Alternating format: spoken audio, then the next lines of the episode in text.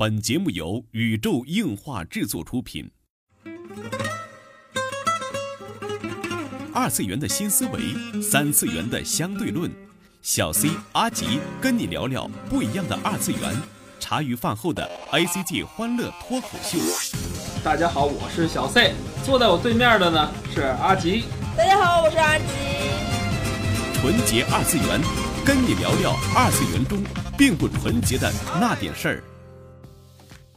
纯洁二次元，跟你聊聊二次元中并不纯洁的那点事儿。大家好，我是小 C，坐在我旁边的呢依然是地球防卫组织 EDO 动漫社的社长阿吉。大家好，我是阿吉。哎，首先祝大家这个五一节快乐啊！对对，今年这个来之不易的来之不易五一小长假，四天小长假啊，嗯难得难得。其实两天都又补班了。说实话，还是和正常歇六日没啥区这。比那个去年那个好，去年有一个叫什么过年七天乐是吧？然后那个什么上班七天累对对对对，啊，好在不让你连上七天，还好一点。嗯，连上六天嘛，反正就是。嗯，也好不到哪儿去吧。哎，不知道大家在这个五一假期啊，有什么样的一个计划呀？嗯是举家出行呢，啊，去看个世园会啊之类的啊，还是说在家宅着呀，打打游戏啊什么的？嗯，啊，我们是在家宅着了。只能在家宅着了。嗯，然后这个说到游戏哈，这一期咱们来聊聊这个，呃，最近在游戏圈里啊发生的这点事儿啊，嗯，尤其是手游圈子，对，对吧？没错。说是那叫什么喧嚣尘上、流传甚广的一个叫做网游的版号审批新规，嗯这个疑云啊。嗯哎，先给大家说一说这个事件的经过吧。嗯，嗯对吧？嗯嗯，这个众所周知啊，就是去年游戏界曾经面临着这么一个震动。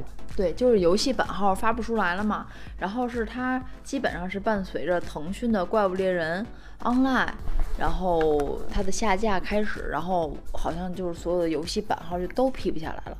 就是当你看不到所有游戏就是概念图也好，什么东西都出来之后，你没有看到这个游戏上线儿，嗯然后你发现很漫长。哎呀，你关注的这个游戏为什么死活它都上不了线儿呢？嗯因为都做了很不错啦，之前可能内测都已经做过了，为什么它就是不能上线玩儿呢？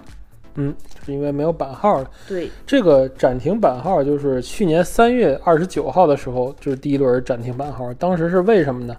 就是原国家的这个新闻出版广电总局啊发布了这个游戏申报审批重要事项的通知。嗯，通知里边说呢，因为这个机构改革呀，将会影响这个游戏的审批的进度。嗯，就是原来的这个国家的新闻出版广电总局的这个各种印章啊，因为这个机构改革嘛，它的各种印章已经停止使用了。对，介于这个现在的这种情况呢，就是它里边原文是这么写的：，就非第三条范围的受理通知通知书无法进行印刷，然后游戏批文无法印制，游戏账号无法核发。就是第三条范围游戏受理及审批将暂缓，请大家充分理解。嗨，就是因为这广电总局它之前不是重组吗就改制了吗，就改制了之后，就是说白了就是老公章用不了啦，嗯得新印章子，这章子得印一会儿了。所以呢，暂缓所有的东西都得往后推。然后就是关于说到这个所谓的第条第三条的范围，嗯那指的就是不涉及政治、军事、民事、宗教等题材的内容，且无故事情节或情节简单的消除类、跑酷类、飞行类、棋牌类、解谜类、体育类、音乐舞蹈类等一休闲益智国产移动游戏嗯，就指的这些个所谓的这叫什么？爱爱消除。啊，对对，就是非第三条，就是这嗯些个不涉及这些，然后就是形式呃比较叫什么？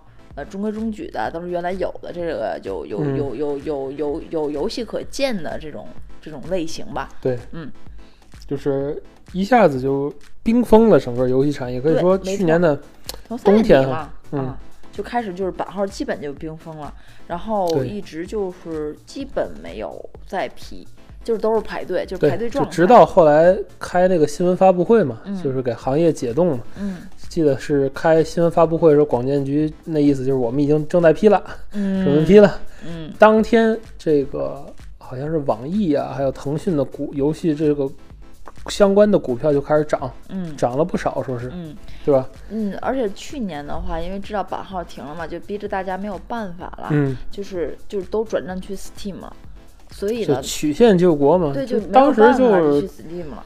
产生了这个所谓的一个一个现象，发现很多游戏在 Steam 上首发，对，对吧？其实里边最著名的就是这个《太吾绘卷》，还有那个《中国式家长》，算是在游戏寒冬期的两个话题作。嗯，尤其是太无绘卷，然后嗯也算是，嗯，怎么说，在 Steam 里头就是脱颖而出了吧？不嗯，仅在国区，好像是在国外对区也很火的一个。虽然说这，个游戏啊怎么样，这个仁者见仁，智者见智哈。嗯因为我我我是不太喜欢这个太湖会员，因为它的系统嗯，我觉得好复杂，就是嗯各种各样的，就是我到最后都不知道自己在玩一个什么样的游戏，是养成，是战棋，是 RPG 哎，那很厉害，这都是一个人老板做啊？的。对对对，就是它是叫什么，有点儿。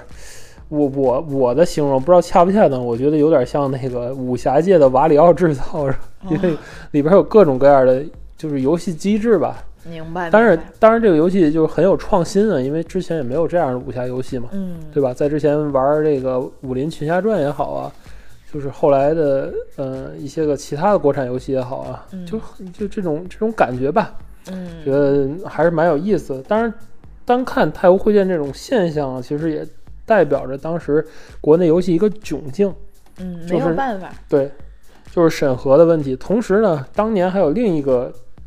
就是一个趋势，嗯，就叫所谓的借壳上市。啊，借壳上市我知道，嗯这个是在商业模式当中很普遍的那种形式，嗯，基本上就是租版号嘛。对。啊，就是其他的很多就是嗯大家不知道，其实，就是在商业商业模式上还有就是租营业执照，你们知道吗？啊就是，就就是你有这个经营范围，你有这个经营代范围开票啊什么的。就都很普遍的，嗯所以就在游戏当中就也是借壳上市。其实借壳这个事儿在 ACG 界算是一个老生常谈的话题了，因为之前大家买漫画的时候就可以看到新疆某出版社的包揽了市面上大部分的漫画。对对对其对，实很多都是有那个借版号的这种嫌疑啊，还有很多就是盗版去蹭这个所谓的出版社嘛，对，对吧？可能当地的管理不严或者怎么样，总之很多这种事儿。而游戏这个，因为已经有版号了，同时在做的游戏，它可能就是没有上市，嗯，这时候这壳就很值钱了。然后直到这是去年的年底吧，这个审核就是重新发放了。嗯。但是截止这这一年啊，其实是中国手游高速发展的一年，嗯嗯，它所带来的这个游戏积压就特别特别的多。嗯。嗯，好几千款，是吗？嗯，据不完全统计，好像说有好几千款，啊，嗯然后直到就是几个月之后的最近的一段时间吧，嗯这才网上流传了一份儿这关于版号新增的注意事项。当然，这个消息的话，我也是只是看到了，但嗯是具体来源和真实度，我并不觉得，呃，嗯，它有多权威。反正我看到的跟小道消息猜的，但是我不知道这个消息是不是真实的。嗯，嗯。这个事情因为官网没有做证实，哦这个网上流传的这个版号新增注意事项的内容啊，里边儿包括了明确要求很多细节的东西，嗯。比如说这个打斗系统里边就是任何的液体不能出现，对，对吧？然后引起之所以引起广泛讨论，就主要是这一条，就是机制机制问题，对，就是道具抽取必须精确到几次才能中，对对吧？就是强制保底嘛。对，然后包括未成年人账号中的结婚系统嗯就不可以去开发，等等等等，嗯就这么多。然后呢，这个就是消息迅速的扩散，这个广电总局游戏新规在当时就已经上了热搜了，嗯总阅读量是达到了四千多万，然后讨论也是几万条的讨论。嗯。嗯其实说起来，这尤其是第二条，其实第一条有没有液体出现，我觉得可能也是会规避一些个很多游戏所一些暴力的倾向。嗯有些可能有些游戏这种就是可能比较注重那种啊血腥暴力的，可能还没出来落地就成壳了，嗯，这个我是理解。但是尤其第二条，我觉得值得人深思。我觉得这？对，我觉得这这条游戏，因为嗯，这个呃，这个就是规定所谓的概率公开多少次能抽着。我记得概率这件事情，在国内之前就是，呃，不是国内，在国外就我知道有两次，嗯，波动就是政府去对对，干涉这个对这个东西干涉这个事情。对，嗯第一个就是我记得在哪个国家的 Overwatch 嗯守望抽盒子，嗯，好像被判定为叫什么赌博性质。对，嗯，好像被警告过，然后不知道是机制是怎么样，就就是这一件事情。第二件事情就是在日本的手游有一个叫什么保底和无保底的这么一个一个讨论，是那是嗯什么游戏？呃，叫什么？好像很火的碧蓝吧？嗯，不是碧蓝，碧蓝幻想碧蓝幻想。嗯然后好像就是说抽那个也是好像是由一个声优引起来的，是他好像抽了一个第一个试点就抽出来了，然后有、啊有的大佬抽了折合人民币六十六万元，嗯嗯，都才刚抽出来那个活动角色。对，就这个它是生肖属性鉴定个猴年还是什么年？就十啊二年才会有一次能抽它。对。嗯，但是这个当时引起玩家热议的就是这声优中了，但是对对，一发中然后玩家十连就中了，对吧很呃它主要它晒到推特上，你知道吗？就后来引起了很多很多讨论吧。对对对，其实这个抽卡抽盒的问题啊，就是现在已经是明确的是网游手游中的一种，尤其是手游中的就一个种类了呀。嗯嗯嘎恰 game 嘛，嗯扭蛋游戏哈，嗯这种其实之所以我觉得这条这么引起热议，也是因因为这个原因哈。嗯嗯嗯嗯，我我非常关注这一条，真的真的，就是对于这个，嗯，各有利弊。其实乍听大家是不是都觉得还是，嗯嗯，蛮好的啊，对这个玩家很友好的呀，嗯，对吧？对玩家就是非常棒啊，这就咱们不就需要这种吗？你最起码嗯你要告诉我，对啊，我保底啊，对吧？我我多少能抽出来，你不能让我这么漫无止境的往里投钱。嗯但是其实因为因为有了这个，然后我我就在思考，那 OK 啊，那那岂不是如果说你一百次我才能抽出这个角色来，岂不是所有的厂商都要把限制卡到第一百次、第九十九次？对，感觉你还不如直接明码标价告诉我这个角色多少钱，直接买嘞。这人呢就是这样，人的叫什么贪欲，欲、望是无止境。真的是。对，就跟那个什么似的，这两天我们在我的工作的时候啊，发生了一件事儿，就是我们可以呃给我的一个产品去申请广告，就别的部门可以给我的产品申请广告，嗯然后我的要求是这个广告要限制在十二到十八次之间，每一天播出的次数。嗯嗯，但是呢，我就发现几个月运行几个月以来，没有任何一个人申请十二次，哦，只要是能申的全是十八次。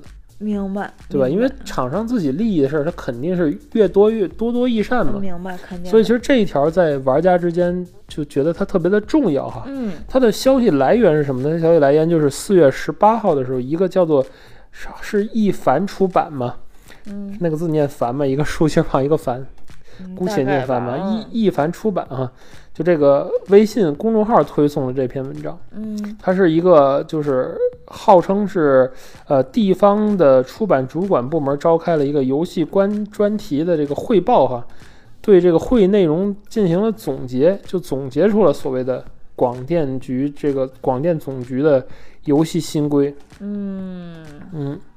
然后呢？随后在四月十九号，经由这个 Steam 论坛的玩家发帖爆料，迅速扩大了影响力，嗯，就是广大玩家信以为真吧。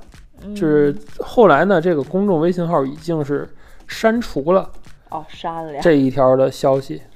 哦，嗯，这个呢，就是咱且放一边儿哈嗯。其实就看这个消息来源，这个这个这个所谓的一凡出版，这个一凡出版的这个这个这个微信号嗯是什么呢？是一个叫做一凡网络科技有限公司，就是厦门的明白。啊，一凡厦门网络科技有限公司这一家的机构去嗯发布的。值得一提的是，这家机构你猜是干什么的？干啥的？卖版号的。啊这个样子啊！对呀、天哪，它的就成立于二零一五年啊，注册资本是一千万人民币。我看了一下它的这个网站啊，它的主营业务就是办理这个互联网信息服务业务许可证、因特网数据中心业务许可证、因特网接入许可证、网络文化经营许可证、网络出版许可证。同时呢，它的业务还有这么一条，就是游戏出版备案和游戏运营备案。啊！嗯，懂了，懂了，对吧所以说，你说这一条它的真实度有多高呢？目的性反正已经不纯。从一个不是从一个我的这个从业人员的这个小鱼儿，因为我是做媒体的嘛，嗯这个事情的真实度嗯，高达九成九。啊，真的啊对，因为首先它是一个卖版号的地儿，它没必要炒作这个东西，现在不好办了。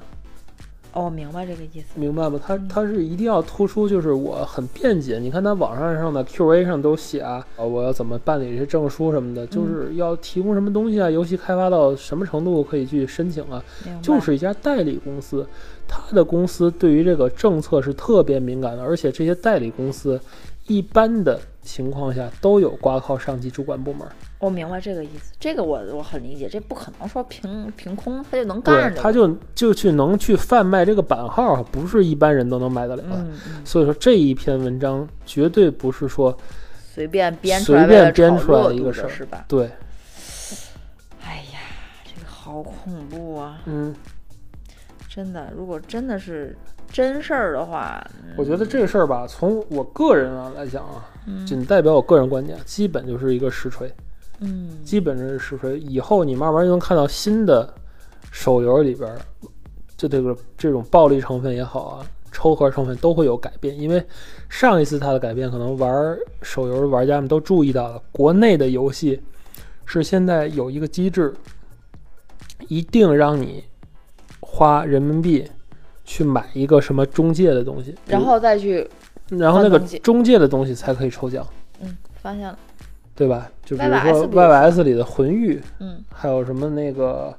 呃 FGO 里的圣晶石，对吧？嗯是直接去抽这个抽这个盒都有个中介，嗯对吧？好像是圣晶石是拿什么东西换的，换成圣晶石。嗯好像日版就是直接用日元购买圣晶石，然后中那个祖国版就是要买一个啥东西，然后那个啥东西再换成圣经石。嗯，其实这就是典型的一个叫什么“上有政策，下有对策”嘛。之前的这一波，上一波的这个这个网游规定改革，就是说不能再让游戏中就是花人民币去抽奖，这种行为是禁止的。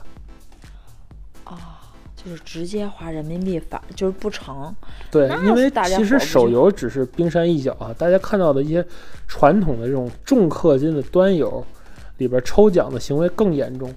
就从最早的这种所谓的 抽元宝啊，什么东西开始抽装备啊，开始，直到后来说有的游戏是竞价排名，谁氪的金多就给谁，我知道这个。对，就是某某神器全服只有一个，对，这个这一个是叫什么？不是说卖多少钱的，而是说全服最出价最高的人得人，对，甚至是这一个东西标到十几万、几十万啊，这么一件东西。嗯所以说，呃，本次的改革，我觉得还是一个良性的一个象征哈。一方面就是大家能看到什么尸体要尽快消失啊，什么嗯打击系统不能出液体啊，这都是一种硬性的规定吧，可能对于游戏创作有所限制。但是这个我觉得抽抽盒系统是针对我们那个广大非洲玩家还是真的很友好的。对对对其实网上流传这么一句话啊，就是什么不管什么非洲人、欧洲人，从今天开始我们都都是亚洲人，人。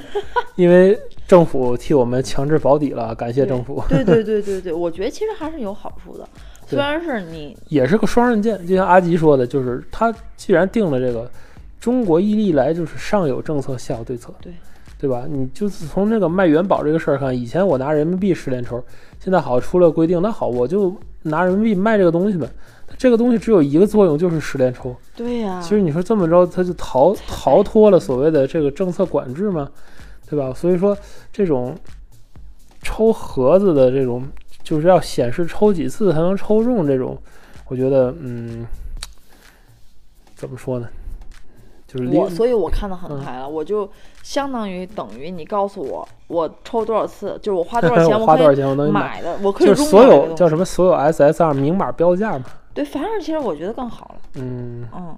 就没有欧欧非血统之说。呃，对，这很痛苦，就是我花钱我都要，呃，叫什么？但这个很多也是很多手游赖以生存的这个叫做随机性嘛，也是手手游赖以生存的这个叫什么维系它运作的一个一个嗯机制。当然啦，比如说到现在我都没有刺目，这很嗯痛苦呀。但是其实很多做游戏的朋友们可能就之前就说抱怨这个规定，可能后来什么暴力镜头什么的不能用了。其实我这里要说一个业界良心，嗯就是已经发售了的这个《王国之心》嗯系列，嗯王国之心三》嘛，最新发售的。嗯对吧？这个系列其实说一点，就是当初很有意思的，就是大家可能不太知道，就是游戏最开始在审核的时候，嗯，它所面临的危机，不是说这个游戏制作多困难，是的，而是迪士尼的审核。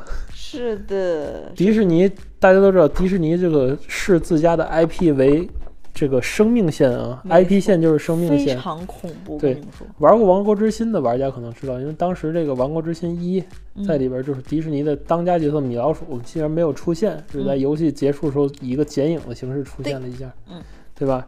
这个可以看出迪士尼的就是很很慎重啊。虽然说当时也是因为可能米奇有授权给其他游戏公司，但是就是这一点可以看出来，他对自家的角色真的很慎重。然后当时的这个唐老鸭和 Goofy 嘛，都是你的伙伴儿，是两个重要的 NPC。嗯，在游戏中，一迪士尼原来甚至不允许他俩去手持武器，啊，因为害怕和自己的角色沾上这种暴力倾向啊、冲突这种，哦明白，对吧？最终就是让他们一个是拿盾，对吧？一个是拿魔法棒，魔法棒，对，而且基本上一看出来人畜无害的样子。对对对对对然后游戏里所有的打击呢，都是掉星星，对，不掉血，都是掉星星。对然后，然后，然后这里边所有的《王国之心》里所有角色好像都不会真的死亡，嗯，都不会真的死亡，对，就是都都没有，都没有 谁都正派反派谁都没有死过，这个游戏太累得很了，我的天妈呀，太累得很了。就是不能死，不能不能出事儿。哦，所以其实，嗯，我想说的是什么呢？就是一些内容上的限制，对于这个这个暴力啊，对于这个是表现上的一些限制，其实并不应该成为一个游戏，就是说做不了的一个理由吧，嗯，对对吧？我觉得，即使是说这种严格的审核下，也是应该有自己好游戏出现，对好游戏出现的出现的，所以说还是希望这个游戏的这种新规版能在后边真正实施的过程中，给玩家带来切身的这个好处吧。嗯，嗯，这就是本期纯洁二次元内容了。纯洁二次元跟你聊聊二次元中并不纯洁的那点事儿。祝大家五一抽卡快乐！嗯然后呢，大家五一的时候请关注一下航漫，然后也希望大家可以在支持一下吉野无声城。对对对，在航漫当中可以取得好的成绩。嗯，就是这样。